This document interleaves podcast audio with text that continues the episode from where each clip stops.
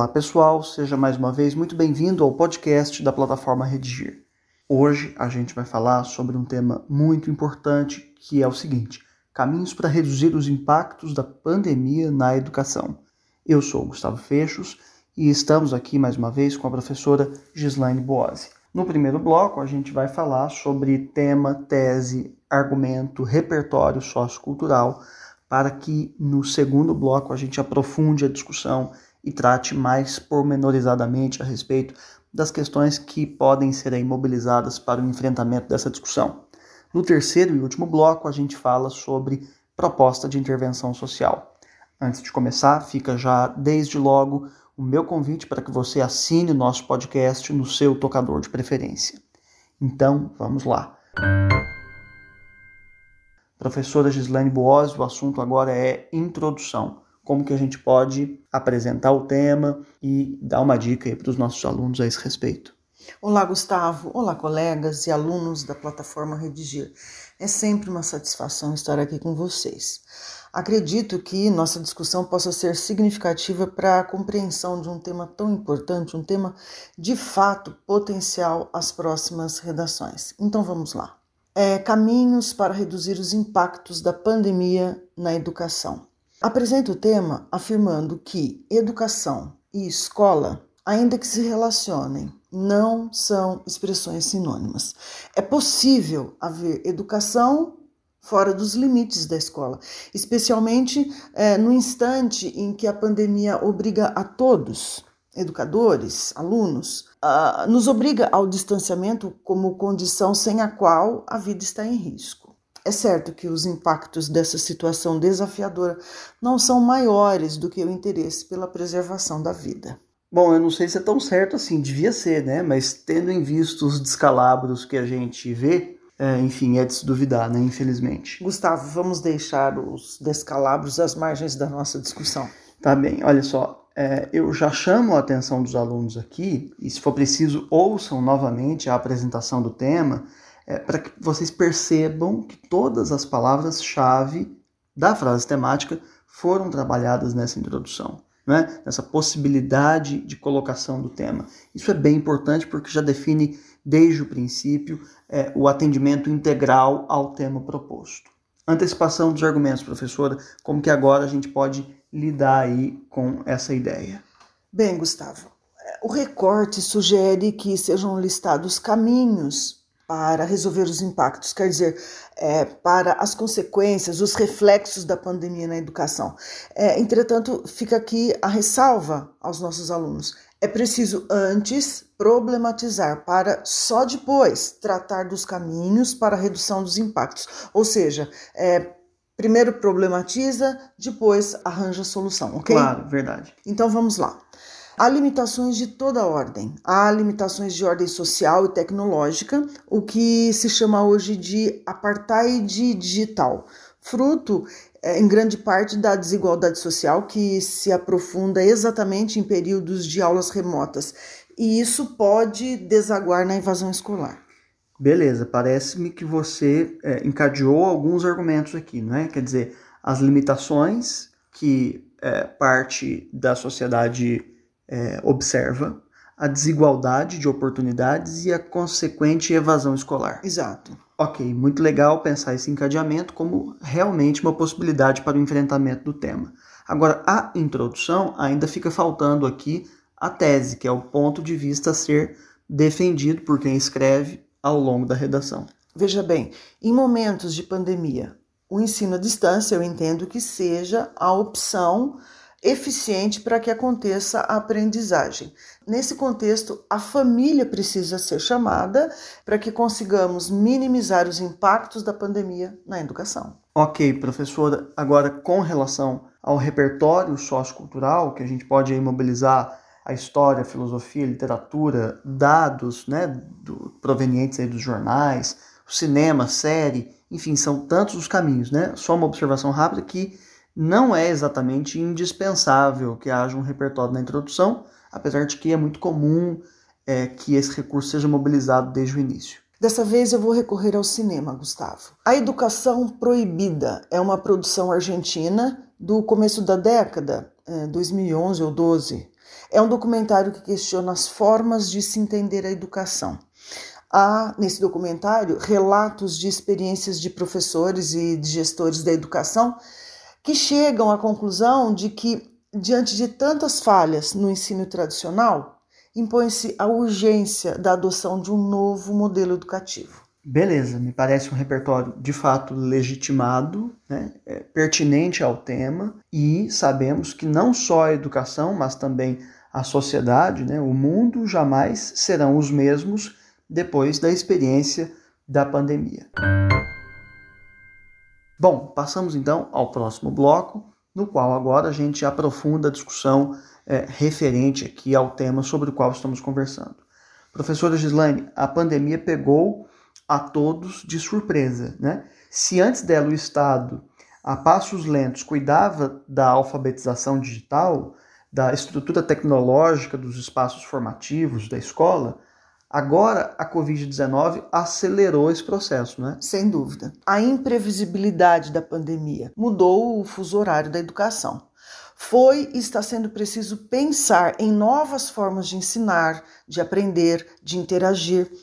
Mas é preciso antes destacar que as aulas remotas foram e são a alternativa para que a formação educacional fosse adiante. Quer dizer, para que a educação não colapsasse, que é uma palavra da moda, né, como a própria saúde tem colapsado. Né? É verdade, colapso também na educação e precisamos cuidar disso.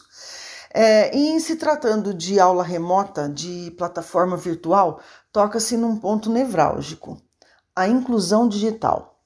Para que é, essa face, esse viés importante da inclusão seja possível a toda a sociedade, é preciso atentarmos a três requisitos básicos: o computador ou smartphone, no caso, o acesso à internet e o domínio das ferramentas digitais. Consta da Pesquisa Nacional para Amostra de Domicílios, a PNAD, que já há, pelo menos, um equipamento na casa de metade da população brasileira. Na verdade, eu não sei se já há, né? Mas ainda há, apenas há, porque essa perspectiva, de fato, é, revela a face da exclusão digital, né? Pois é, Gustavo.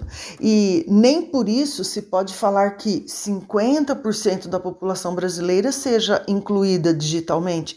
É ingenuidade acreditar que, para uma pessoa ser considerada incluída digitalmente, basta ter um computador. Isso não é verdade. Absolutamente. Eu concordo com você e as políticas afirmativas voltadas à aquisição de equipamento, nesse contexto, não podem, não devem ser desprezadas. Pelo contrário, né? Até porque isso é pressuposto para compensar parte dessas desigualdades sociais. Ok, ok, Gustavo, mas convenhamos, falta a grande parte desse universo de 50% da população brasileira que tem um computador, ainda faltam o acesso à internet e o domínio das ferramentas de navegação. Nem todo aluno que tem um computador no quarto respondeu eficientemente a essa necessidade emergencial abrupta às aulas remotas. Há também colegas, professores, que nunca acessaram uma plataforma virtual. Em síntese, a inclusão digital de todos os atores da educação é condição sem a qual não se pode falar em ensino remoto. Olha só, vamos aos números. Segundo dados recentes do Datafolha, 29% das escolas do Brasil não têm acesso à internet. 55% das escolas públicas contam com internet, mas não têm uma conexão adequada. Resultado disso, certamente, é o impacto dessa situação, né? Prejuízo de toda ordem, Gustavo. Prejuízos na formação educacional. Com a pandemia e a interrupção das aulas presenciais, veja bem, 5 milhões e 500 mil estudantes brasileiros de 6 a 17 anos deixaram de estudar, evadiram-se da escola. Isso em 2020. Esses números agora é, nos foram fornecidos pela Unicef. Tem uma outra coisa também impressionante, se a gente for pensar sobre isso, professora, que é a própria eh, dimensão da colaboração dos pais de crianças pequenas, né? Para é, que a educação aconteça. Não adianta ter computador, internet e domínio dos recursos se não houver por parte dos pais ou responsáveis também disponibilidade para assessorar, para ajudar as crianças, o que nem sempre é uma realidade das famílias brasileiras, né? Exatamente, Gustavo. Falar de educação, também no contexto da pandemia, é falar de alfabetização, de inclusão digital a todas as esferas. É falar é, dos pais, né, das famílias, é falar também, e isso não pode ser esquecido, é falar das pessoas com deficiência. Um estudo feito pelo movimento Web para Todos mostrou que dos 14 milhões de sites ativos no Brasil, 99% não estão acessíveis a pessoas com deficiência. Pois é, o, o contrário de inclusão sociodigital é o que se pode chamar de apartheid digital, referido aí por você. Né? Sim, sim, bem lembrado.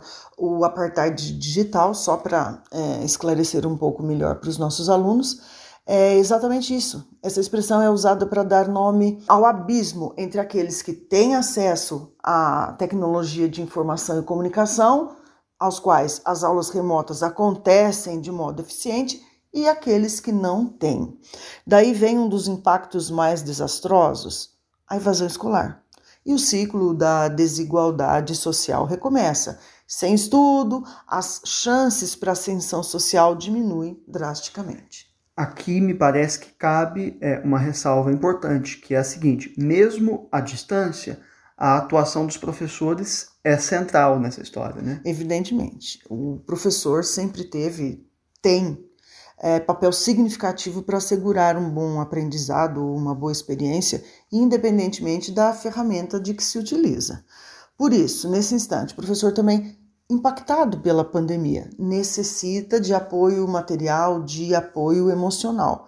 Professores, alunos, famílias, todos foram tomados pela imprevisibilidade da pandemia. Então, resta a todos nós desafios e soluções novas para todos nós. Muito bem, professora. Passemos então agora ao último bloco, no qual a gente vai falar sobre proposta de intervenção social como que a gente vai resolver um problema enorme como esse, né? Certamente não vai ter bala de prata aí, né? Não vai ser uma única ação que será capaz de resolver um problema dessa magnitude, mas uma proposta a gente precisa fazer nesse modelo de redação. Para o Enem, vale lembrar, é preciso que haja elementos válidos como agente, ação, modo meio, finalidade e o detalhamento de pelo menos um desses elementos anteriores. Então, vamos lá, professora, qual a sua sugestão?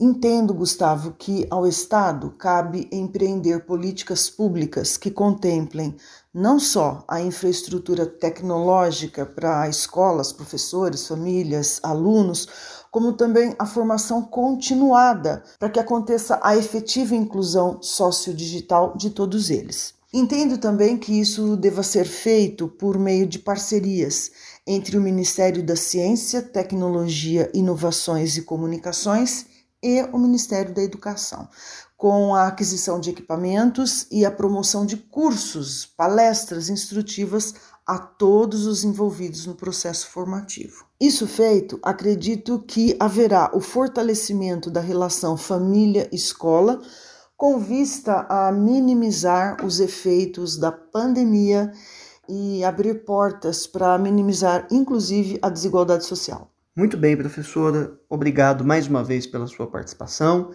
e até a próxima. Obrigada eu, Gustavo. Foi um prazer estar com vocês. Antes de me despedir, fica o convite mais uma vez para que você assine o nosso podcast no seu tocador de preferência. Conheça também esse tema de redação lá no nosso catálogo, para o qual há inclusive uma redação modelo. Depois leia para você se inspirar nela. Outra questão é a seguinte: feita a redação, quando ela chegar corrigida aí no seu aplicativo, não deixe também de passear pelo nosso percurso de aprendizagem, no qual há tópicos de gramática, listas de exercício e videoaulas sobre cada uma de suas dificuldades. Então é isso aí. Obrigado, um abraço e até a próxima.